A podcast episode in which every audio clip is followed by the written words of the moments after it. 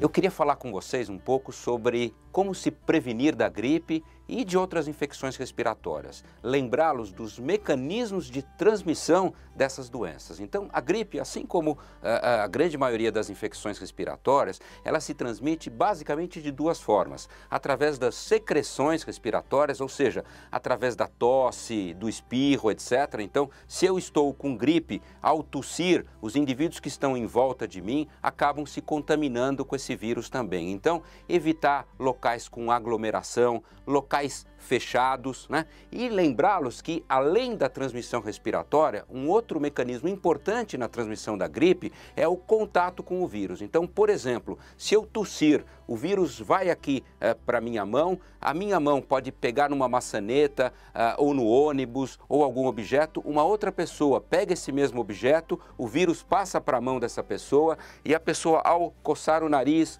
ou esfregar a mão no olho, ela pode dessa forma se contaminar com o vírus. Então, uh, duas dicas importantes: evitar esses locais com aglomeração na medida do possível e lavar com frequência as mãos. A lavagem das mãos é fundamental para que a gente diminua o risco né, de contrair essas infecções respiratórias. E claro, né, no que diz respeito à gripe, aqueles indivíduos que são dos chamados grupos de risco devem anualmente receber a vacina da gripe para diminuir o risco eh, de uh, adquirir essa doença.